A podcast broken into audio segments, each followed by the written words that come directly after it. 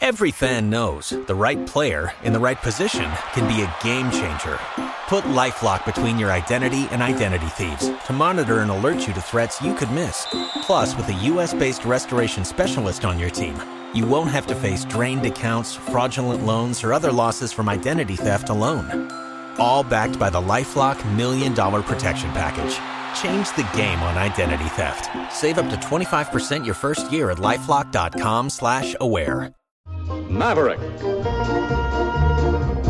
Starring James Garner and Jack Kelly. Doncic pulls up, three-pointer. Bang! Bang! It's good! Doncic wins the game at the Escuchas Zona Maverick junto a Rodri Gallegos y Roberto Infantas. Comenzamos, comenzamos. Eh, esto es Zona Maverick Podcast para Back to Back NBA.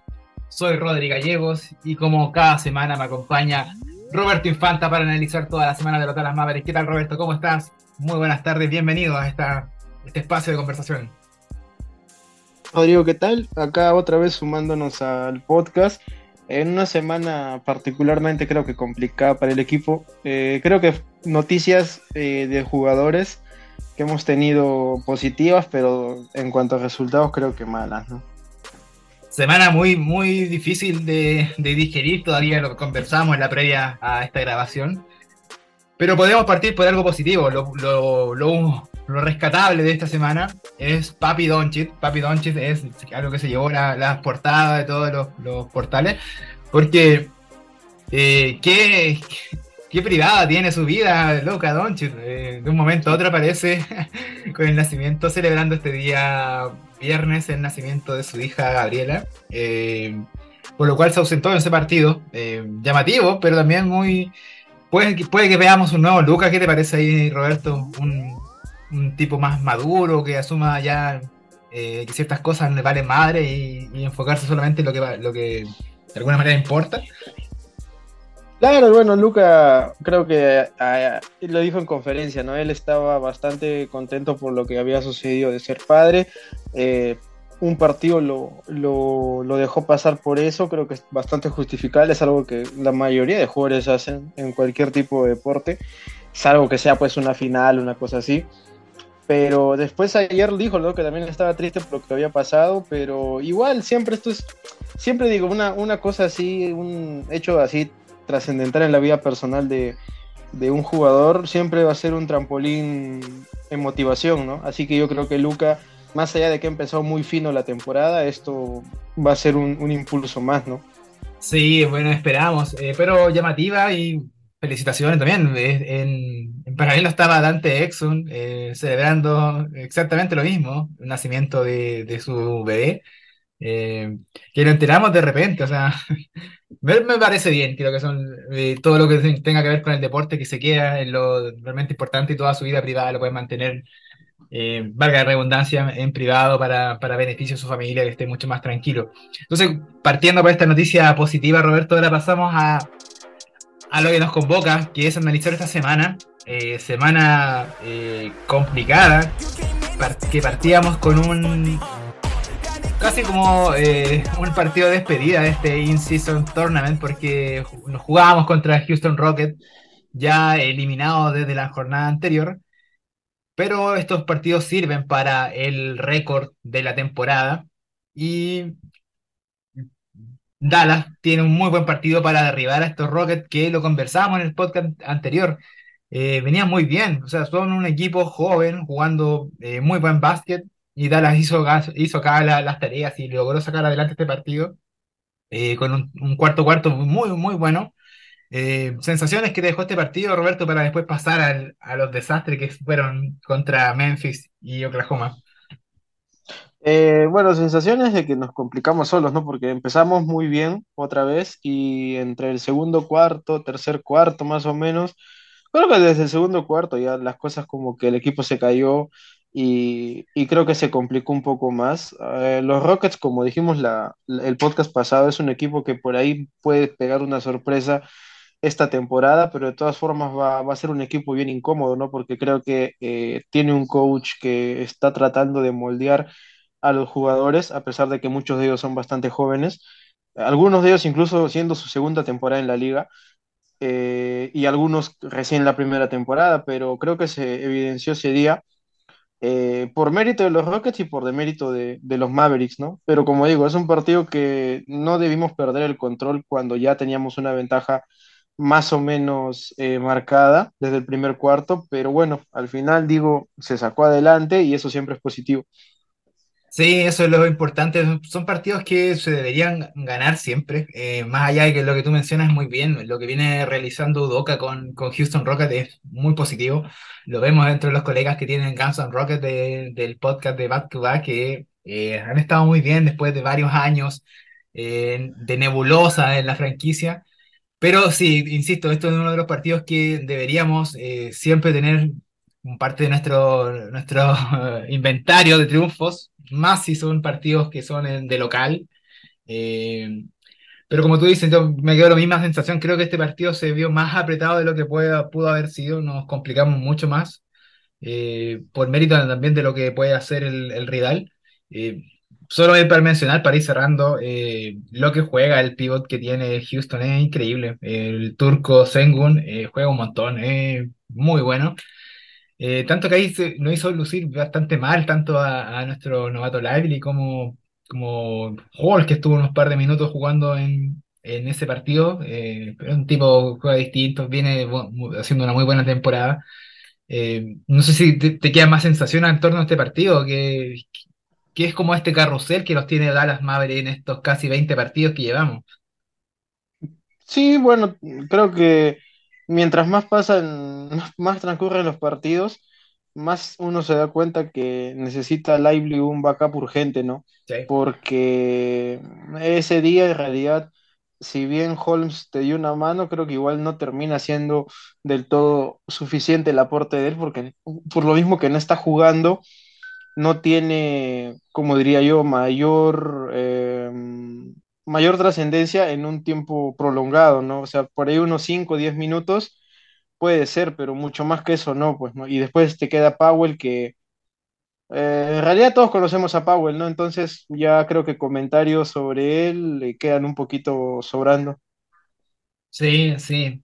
Eh, Joven que, que del partido, con lo habíamos hablado en, el podcast pasado, que el partido con Lakers había tomado como un poco más de protagonismo, pero, pero sí, cuando lo empezamos a ver más de 15 minutos jugando por partido, se empiezan a lucir esta, estas deficiencias que tiene este jugador que aún no está en, en 100% en su físico, en tono, y que lleva muy poco jugando con Dallas como para poder eh, acoplarse al, a lo que se propone en el equipo. Pero bueno, esto es parte de, de las eh, victorias, victoria de Dallas Mavericks contra Houston Rockets y nos pasamos rápidamente porque hay que, hay que aprovechar los tiempos que tenemos, Roberto, para debatir. Nos pasamos a este back-to-back que, que venían esta semana contra Memphis Grizzlies y el Oklahoma Thunder, City Thunder. Eh, equipos con realidades bastante diferentes y en la antesala podríamos haber dicho que contra Thun- Thunder era el partido que se podía ver más complicado, pero contra Grizzly era muy difícil que no Ujú. nos pudieran, nos pudieran pasar por encima. Pero eh, si tenemos que decir, yo creo que ante Memphis el día viernes sin Doncic y con Luke, con Kyrie Irving tratando de liderar el equipo, debe ser uno de los partidos donde los vimos peor en lo que vamos de temporada. No sé si te pasó también, Roberto. Sí, pero yo, mira, no esto, es- no esto no es una justificación, pero mm, yo creo que con lo que declaró Kit en la post-conferencia, eh, yo me da que pensar de que el partido es como que fue en onda de que, bueno, lo vamos a jugar, pero mm, si lo perdemos, ¿qué importa? Ni si lo ganamos, bienvenido sea. A mí me dio esa sensación, por lo que declaró Kid, ¿no? Por, bueno, porque habían bajas importantes, sí, y te quedó un roster bien corto, pero a mí me da esa sensación, la verdad, por lo que declaró. Sí, creo que no estaba en los papeles que se ausentara Doncic, creo que tal vez no estaba planificada la, llegada de Gabriela Doncic en ese mismo día y puede que eh, de urgencia hayan tenido que, presentarse al, partido de esta manera. Yo lo hablaba y creo que no, no voy a salir de de ese argumento en que hay ciertos pasajes en que Kid prepara los partidos muy tosudamente y acá jugamos a a pretender que Josh Green podría reemplazar el rol de Doncic y por, por mucho, eh, a Kyrie se le quitó como, se le criticó mucho en este juego, eh, pero lo vi más como eh, una escolta esperando que un portabalón principal le cediera la pelota, más que como él, como el, el manejador de pelota principal, que es lo que de alguna manera podríamos esperar de Irving cuando no esté Luka Doncic.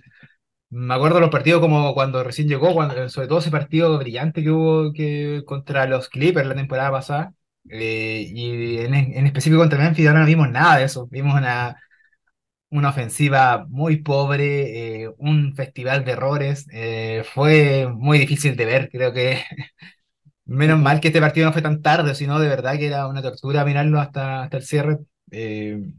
Pero ahí no sé si podemos pues, hablar como capítulo aparte de todo lo que se habla en torno a, a Kyrie Irving, sobre todo este partido, pero puedo coincidir contigo ahí, Roberto, con las declaraciones de Kit pero hablan de esta improvisación que tiene el, el, coach en Dallas que, que ya no es, no es, algo nuevo, lo venimos viendo de hace mucho tiempo, lo, tuvimos que sufrir toda la temporada pasada, pero eh, esperemos que cambie de alguna manera porque cada vez que vemos un kit tosudo eh, es terrible, nos, vemos peor. Eh, pero fue derrota contra Memphis, 108 a 94.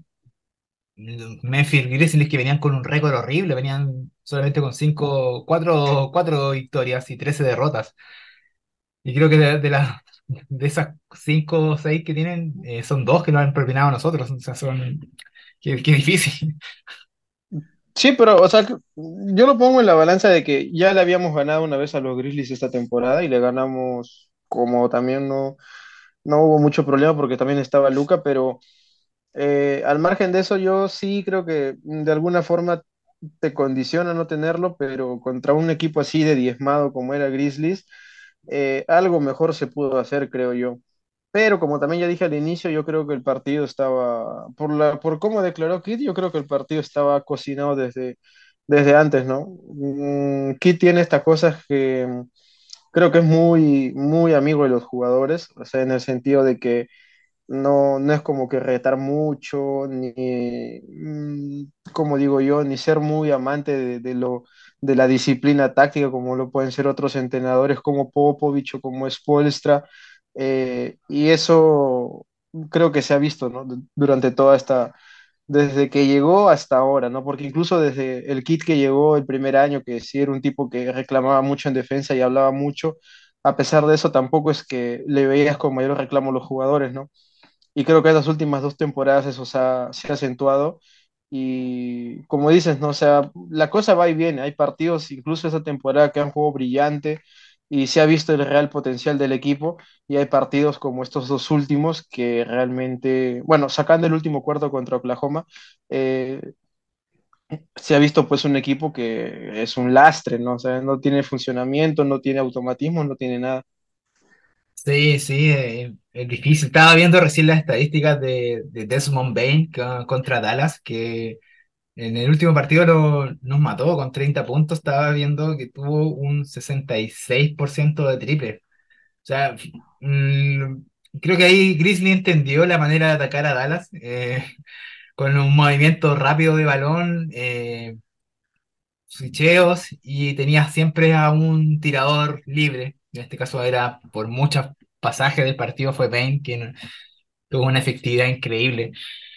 Pero eh, coincido contigo, eh, vamos a ver muchas más de estas situaciones en Dallas porque la temporada es larga, eh, pero esperamos que se puedan ir solventando y que no siempre tengamos que depender de Luca, porque como tú ya adelantabas en el, último cuarto con Oklahoma, el siguiente partido que tuvimos esta semana fue contra el Thunder, este equipo joven, eh, bastante llamativo, que está haciendo muy bien las cosas esta temporada, eh, pero el marcador refleja 126-120 y podríamos decir que fue un partido así medianamente peleado, que estuvo eh, muy ahí como hasta el último lugar, pero tú lo mencionabas, este partido tuvo un condimento especial porque para muchos que estaban viendo este partido, había finalizado creo el entretiempo.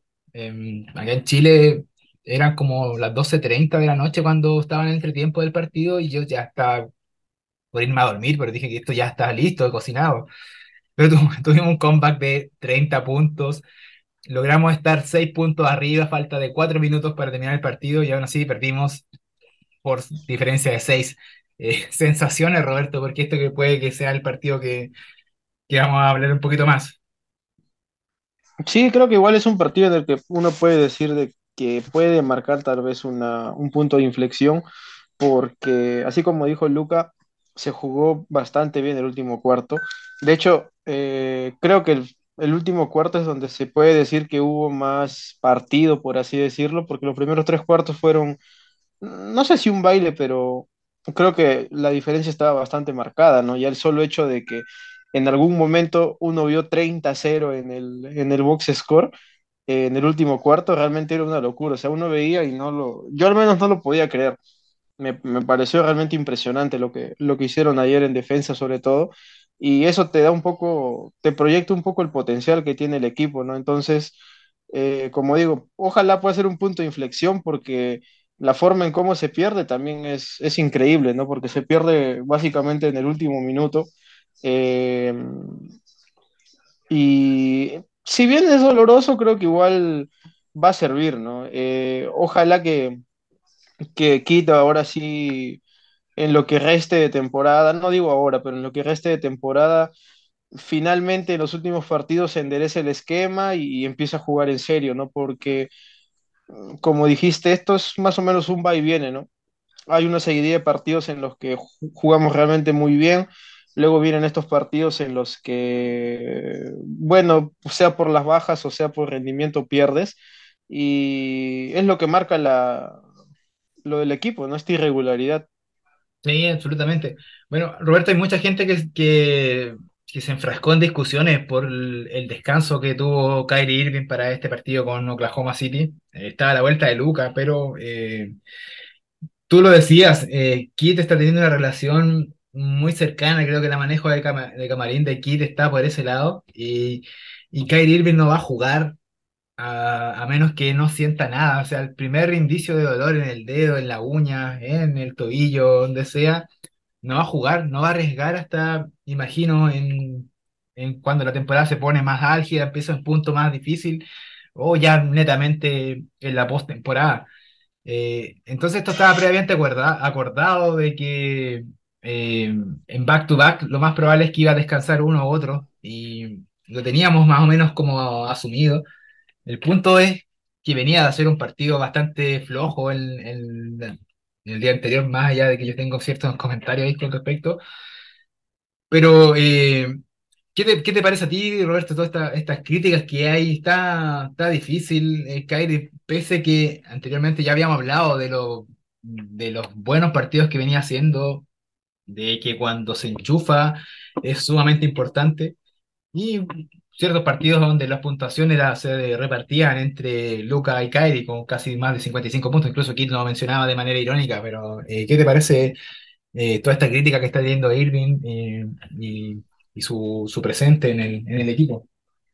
Ah, yo creo que lo critican porque es Irving, ¿no? Eh, he visto algunos comentarios en, en Twitter, en lo poco que ingreso, de que le critican a, a Kyrie el ausentarse, pero en realidad yo digo que es una tendencia de la mayoría de equipos de la liga esto de, de hacer descansar a las superestrellas o de, o de no meter el 100% en, en los 82 partidos como tal vez hacían antes. O sea, yo creo que ver algo como hizo los Warriors que terminaron con menos de 10 derrotas en una temporada, eso no lo vamos a volver a ver probablemente de aquí a mucho tiempo, porque creo que es una tendencia de los equipos, como decía, a, a guardar jugadores o a, o a ir calibrando, ¿no? O sea, ganar, pero no esforzarse mucho como para demostrar que eres el uno de lejos en, en la liga durante temporada regular.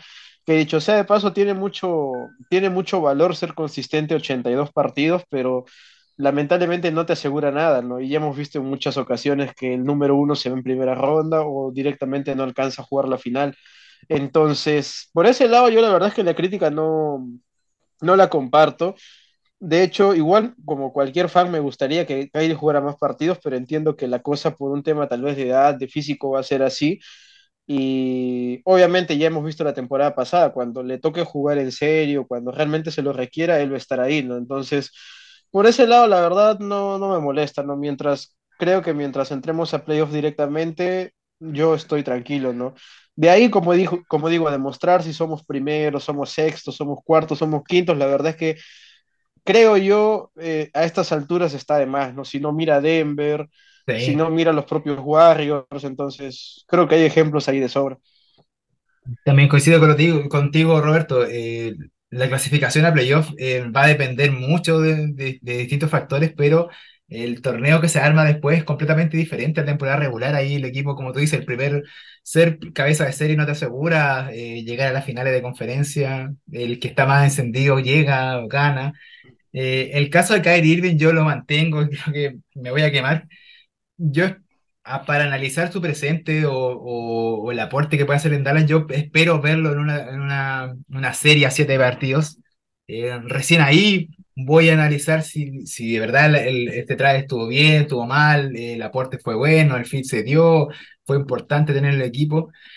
Eh, porque mientras tanto, como tú dices, cuando se le solicita, y yo también pienso que hay, hay un tema de que se habla en la interna, hay un tema de coacheo bien extraño que hay partidos que le- el equipo se lo toma muy en serio y en esos casos Kyrie y Lucas han respondido sumamente bien. Y hay partidos como el del viernes o incluso el de ayer que, que pa- pareciera ser que eh, la decisión es salgamos muchachos a hacer lo que podamos.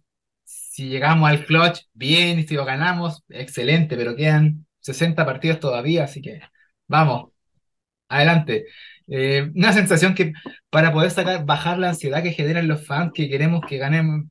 Para muchos, yo estoy seguro que para muchos fans les gustaría que los 20 partidos que llevamos sean 20 victorias. Y está bien, todos queremos que el equipo gane pero analizarlo desde ahí, desde ese punto de básquetbol, con temporadas tan largas y con tantas variantes que se dan a lo largo del año que dura la temporada, eh, es muy difícil. No, no, no me atreverías a decir que por uno o dos mal partidos ya estamos tradeando a, a jugadores. Más allá de que tenemos claro, ¿cierto, Roberto? Que hay, hay, hay jugadores que se necesitan eh, mover porque hay piezas importantes que necesitamos reclutar, pero en el caso específico de Irving no me parece que sea eh, uno, dos, tres partidos malos eh, ya condicionante para decir que, que necesitamos moverlo como sea. Al menos si mi- mientras eh, en su cabeza se porta bien. No sé si te, te parece a ti también. Sí, porque igual hay, hay partidos en los que Irving, por ejemplo, contra los Lakers, eh, acá nomás hace una semana, hay partidos en los que él ha demostrado que cuando hay show o cuando hay mucho en juego contra otro tipo de jugadores como Davis, como LeBron, el tipo se viste de gala y, y hace lo que siempre ha hecho, ¿no? Que es ser un jugador determinante y uno de los mejores tal vez de los últimos años. Eh, como digo, creo que el partido de Lakers es una muestra clara de ello. Eh, ¿y cuántos partidos más el último cuarto? Él solito los ha, los ha carreado, metiendo más de 20 puntos en el último cuarto. O sea, suena, suena como que muy fácil, ¿no? Pero en realidad el aporte de Irving, yo creo que como, como bien dices tú, se puede valorar en su real dimensión cuando juguemos en playoff. Creo que ahí es cuando realmente uno puede decir, ¿saben qué? Esta, esta cosa funcionó o Irving no, acá no, traíamoslo, pero mientras tanto, yo la temporada regular siempre le he tomado con pinzas, como también digo, la pretemporada se toma con pinzas, ¿no? Salvo que el equipo sea una desgracia y que no ganemos, por ejemplo, que estemos como los Pistos, ¿no? dos dieciocho una cosa así, lo que no es el caso, entonces eh, yo estoy de acuerdo contigo, creo que a playoff y ahí poder decidir, pues, ¿no? sí, por supuesto. Porque te- te- contextualizar que el partido contra Oklahoma eh, tuvimos varias bajas. eh, a la sumada de, de Irving que estaba hablando estuvo Dante Exum fuera, Estuvo Timmy fuera, Maxi fuera, que está eh, aún recuperándose la lesión. Entonces varios jugadores de, de rotación titulares que no estuvieron. Y por muchos tramos del partido, la alineación fue Lucas con cuatro jóvenes. Estuvo- incluso estuvo Dexter, Dennis, eh, el jugador Chuey, AJ Lawson jugando bastante, incluso cerrando el partido.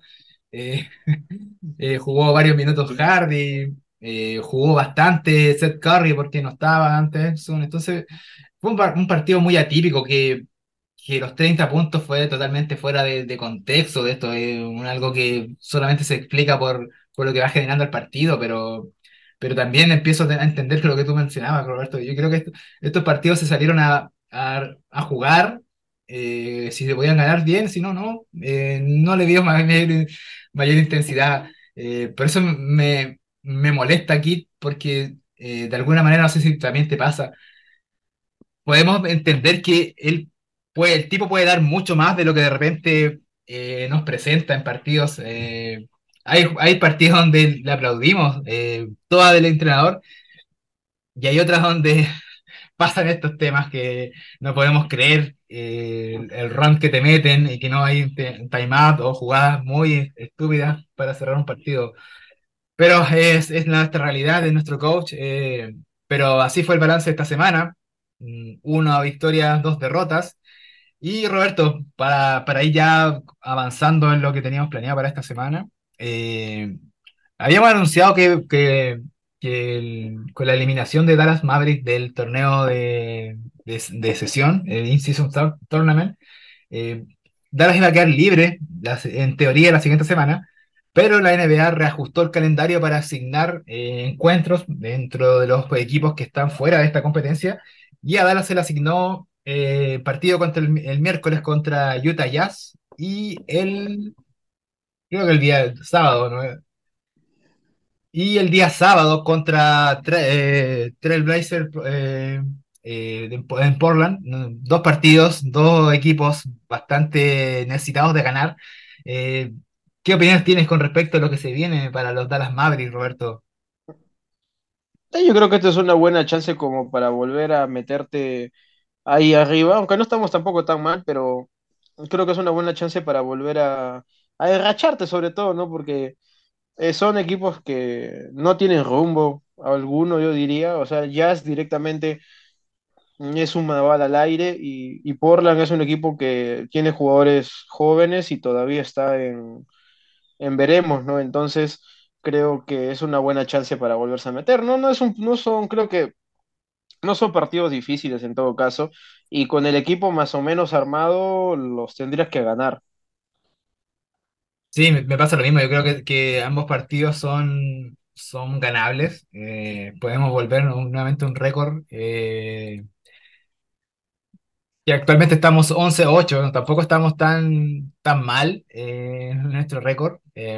para muchos, me incluyo, estamos mucho mejor de lo que estábamos, pero eh, sobre todo Portland, que le ha, costado eh, poder armar con un equipo joven, la salida de, de Lillard, pero el Jazz también, que para muchos es un serio candidato a eh, de estos equipos que empezarían a tirar la, la esponja, la toalla a mitad de temporada. así que también yo coincido, son dos partidos que pueden servir mucho para poder limar aspereza en, el equipo, para poder retomar nuevamente lo bueno que venía haciendo. Eh, y podríamos irnos fácilmente en esta semana con un 2 a 0. Condimentos muy especiales que haga Roberto para mencionar, estaba viendo el partido del miércoles de local, eh, van a ver varios días para poder eh, preparar, descansar, tener a todos los jugadores disponibles. Y el del día sábado es en Portland, entonces no sé, hay un calendario muy eh, amigable para, para el baloncesto de Dallas Mavericks. Sí, porque, o sea, mira, eh, retornando a lo que comentabas sobre el 12-8 que tenemos, eh, yo hace tiempo, no me acuerdo cuando habíamos empezado bastante bien la temporada, o sea, no, no digo que estemos mal ahora, ¿no? Pero habíamos empezado con, con una serie de partidos ganados, seguidos muchos habían puesto de que lo que se venía era la parte, la parte fea del calendario, y en realidad no, no es que se haya bajado tanto, o sea, hace dos semanas teníamos un 60%, 59% de win rate y ahora tenemos 58%, o sea, tampoco es que se haya perdido tanto, porque si bien hemos perdido, ah, creo que se, evidencia o se siente más porque hemos perdido partidos que teníamos que haberlos ganado, ¿no? Pero a la vez hemos ganado también partidos que han sido bastante duros contra rivales complicados. Entonces, mm, en ese sentido, como tú dices, creo que el arranque es bastante aceptable. Hubiera, yo creo que indefectiblemente hubiera, hubiera podido ser mejor si hubiéramos tenido una mejor mano de, de Kit y también si es que por ahí eh, las lesiones no, no, no nos hubieran perseguido tanto, ¿no? Pero a, a día de hoy yo creo que, yo creo que vamos bien. Y estos dos partidos, como decía, nos pueden servir para volver a reencauzar, más que en la tabla, que creo que estamos bien colocados, porque todos están muy pegados, más que en la tabla, yo creo que por el lado de, de funcionamiento y también de, de estado anímico. Sí, absolutamente, creo que esa es la, la parte importante. Hay jugadores que, que venían haciendo las cosas muy bien y, y se han visto Eh, bueno, el caso de Dan Williams se me viene a la cabeza, eh, ha estado bastante errado con el tiro, pero no me preocupa mucho, creo que le van a entrar los, los tiros, eh, es un jugador que, que tiene recorrido, tiene experiencia, eh, y lo que aporta en, en el otro extremo de la cancha sigue siendo igual de importante. Lo mismo que Derrick Jones Jr., que de repente tiene eh, partido de anotación bastante bajo y después vuelve a, a anotar, a- igual como estuvo en el partido de ayer. Pero ya para ir cerrando, Roberto, eh, algo que me fue también llamativo y que podemos ocu- ocuparlo como para poder eh, finalizar este programa, porque también lo están conversando mucho, es el desarrollo, todavía desarrollo de Lively. Derek Lively, segundo, nuestro pivot novato, eh, viene haciendo las cosas muy bien y además sumar eh, esta faceta ofensiva que está desarrollando otro career high de 20 puntos que tuvo contra Oklahoma en ese combat fue importantísimo. Eh, es el pivot que estábamos esperando, eh, sin duda. No sé ahí qué, qué podemos ir comentando, Roberto, para, para, para ir cerrando este, este programa. Eh, bueno, lo primero es decir que creo que Nico Harrison tuvo una, una, una elección bastante importante ahí. Creo que definitivamente él es toda de él, porque incluso hizo la gestión para, para, bueno, entiéndase, bajar en el draft, entre comillas, pero asegurarse que lo iba a piquear él a cambio de votar a, a Bertans del equipo. Y después también yo creo que ahí hay un, un trabajo del, del equipo técnico y de Kit, ¿no? Que lo han tenido ahí trabajando desde que eh, empezó ya oficialmente a ser un Maverick. Y lo que se ha visto en la cancha lo decíamos, ¿no? O sea, si el chico es inteligente, con Luca en ataque no va a tener problema. La duda tal vez era que replique lo que se veía en, en su etapa universitaria en la parte defensiva. Y creo que lo ha hecho muy bien, añadiéndole que tiene buenas manos y también capacidad para dar pases. No es un asistidor o un gran asistidor, pero por lo menos lo te puede cumplir, ¿no? Te puede salvar, ¿no? No es alguien inútil con las manos en todo caso. Y viendo eso, creo que a tener 19 años es, es un negociazo haberlo hecho, ¿no? y seguramente te encontraste con, con el pivot que va a ser titular de aquí en más. Ahora la misión es encontrarle un, un secundario. Sí, absolutamente, creo que estamos, estamos totalmente de acuerdo. Eh, el, el- jugador que le haga de backup o de suplencia a Lively es algo que vamos a necesitar como el comer. Es muy importante poder tener este jugador, eh, ojalá veterano, ojalá que todavía tenga, eh, tenga mucho que aportar. Eh, pero a mí lo que me, lo que me ha llamado bastante la atención en estos últimos partidos es, eh, es que ha empezado a mejorar bastante su arsenal ofensivo, que algo de lo poco que se le, que se le podía criticar a la Evelyn era esto de, de, de las dificultades que tenía para llegar al aro, eh, más allá de, de finalizar el alley-oop. Ayer lo vi muy bien con eh, aprovechando cuando le tocaba quedar emparejado contra el escolta, contra un alero bajo, eh, que situación así le va, va a tener mucho, eh, y jugando con Doncic puede que sus promedios de puntos aumenten mucho más de, a los 7 8 que tiene, eh, así que mm, más que, más que calladas las bocas, eh, este novato Derek Lively y muy buen movimiento de Nico Harrison, como tú decías. eh, por lo que has demostrado, por lo que viene haciendo, por lo fundamental que viene haciendo para el equipo. eh, nuestro tercer mejor jugador, si lo podemos poner ya de frentón, y para muchos es el segundo cuando critican a Kyrie Irving, pero creo que hablando bien en serio, el tercer más, más, eh, jugador más importante que tenemos en el equipo. Y la tarea, yo creo que más allá de reestructurar todo, es buscar estas pequeñas piezas. Un 4 que te rebotee suplente, un pivot eh, que pueda estar en, la rotación, a lo mejor también una, un alero que te pueda servir en la rotación. eh, y estamos, creo que el resto va más allá de lo que pueda plantear Kit y cómo nos podamos ir calibrando con los mismos jugadores. No, no veo necesidad de reestructurar este equipo eh, con solo 20 partidos en, en la temporada. Sí, en, o sea, en sencillo creo que ah, el movimiento a hacer sería encontrarle un, no un reemplazo, sino el titular de lo que viene siendo Derrick Jones Jr. y Derrick Jones Jr. ir a la banca. Si encontramos ese 4, yo creo que estamos, porque un equipo, Luca, Irving, eh, Grant Williams, ese 4 que nos falta y, y Lively, creo que es un equipo contender sin lugar a dudas. Y la banca ya te queda un poco más robusta, ¿no? Porque ya puedes eh, entrar con Derrick Jones Jr., puedes entrar con, bueno, con Seth Curry, con Dante Exum, lo que ha mostrado también. Bueno, Cleaver está lesionado. eh, en este caso, Hardaway entiendo que se va a quedar. entonces, ya tienes una, una mejor banca, ¿no? Si a eso le sumas ese pivot que falta, eh, ya te queda un mejor equipo, ¿no? Te queda algo más consistente de lo que tienes ahora. Sí, es, también coincido absolutamente. Queda por analizar ya estos últimos minutos que vamos a tener de este programa cada vez más cortito para que sea más fácil de escucharlo en- dentro de la familia podcast Back to Back España. Eh, queda ver cómo, cómo, qué sucede con, con la realidad actual de, de Jaden Hardy, eh, jugador que se esperaba mucho, que ha tenido unos pasajes de partidos bastante malos. eh, está difícil el presente de, Hardy, eh, sobre todo porque no tiene minutos para desarrollarse cuando estaba Timmy y porque Dante Exum fue todo un descubrimiento en esta, en esta temporada. Entonces, podríamos analizar en los siguientes capítulos eh, en base a cómo está este resultado de, de este jugador que para mí tiene mucho que mostrar, pero tal vez Dallas no puede ser que sea su, su mejor hogar para que tenga desarrollo como jugador. No sé si también te parece, Roberto. Sí, porque en cortito, la carrera de Hardy estuvo bien mientras tuvo minutos. Miren la última temporada en la, en la G League. El tipo se lesionó, tuvo un parón y nunca volvió a ser el mismo. Lo mismo está sucediendo ahora. El primer año tuvo continuidad, tuvo varios minutos y fue, creo que una, no una revelación tal vez, pero lo que se tenía de expectativas más o menos las cumplió. Y ahora que no arrancó con minutos, las pocas chances que he tenido, la verdad es que no se lo ha visto tan bien, pero vamos a ver, ¿no? Sí, vamos a estar atentos ahí para poder analizar los siguientes capítulos porque hay, tiene talento, tiene el chico, pero eh, claro, eh, no hay espacio para, para poder tener más minutos dentro de, de Dallas. Bueno, Roberto, te agradezco una semana más de reunirnos en, en torno a esta mesa de conversación que es la Zona Mavericks Podcast para Back to Back NBA.